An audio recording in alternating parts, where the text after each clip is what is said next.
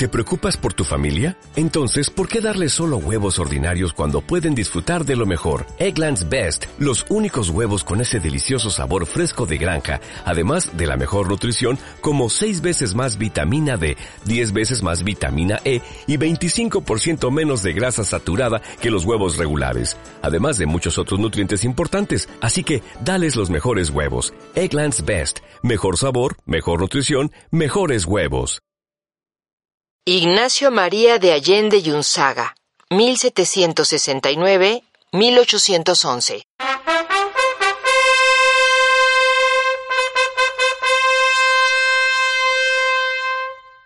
Nació en San Miguel el Grande, hoy de Allende, Guanajuato. Como criollo de buena familia, en 1795 se incorporó al Regimiento Provincial de Dragones de la Reina, donde logró el grado de capitán. Al ser descubierta la conspiración de Querétaro, de la que era parte, el intendente de Guanajuato giró órdenes para su arresto.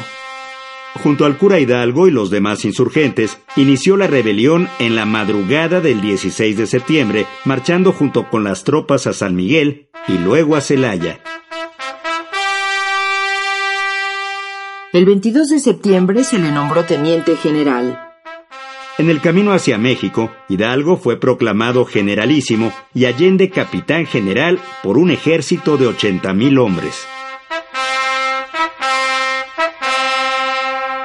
Después de la batalla del Monte de las Cruces, se originó diferencia de opiniones políticas y militares con Hidalgo, lo que determinó que se alejara del gobierno civil insurgente y se dedicara solo a la organización del ejército. Aunque los rebeldes fueron derrotados, en la batalla de Puente de Calderón mostró sus dotes militares, secundado por Aldama y Abasolo. El 21 de marzo fue hecho prisionero en Acatita de Baján, junto a los demás insurgentes. Todos fueron conducidos a Chihuahua, donde fueron juzgados y sentenciados a muerte.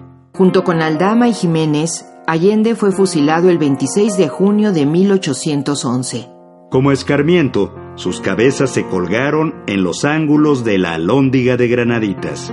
En 1822, sus restos reunidos fueron depositados en la capilla de los Reyes de la Catedral de México y en 1893 trasladados al altar de San José. Desde 1925 reposan en la columna de la Independencia en la Ciudad de México.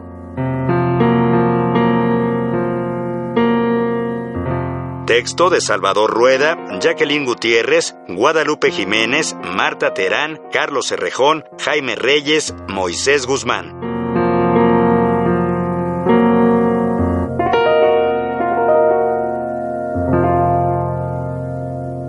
Instituto Nacional de Antropología e Historia. Secretaría de Cultura. Gobierno de México.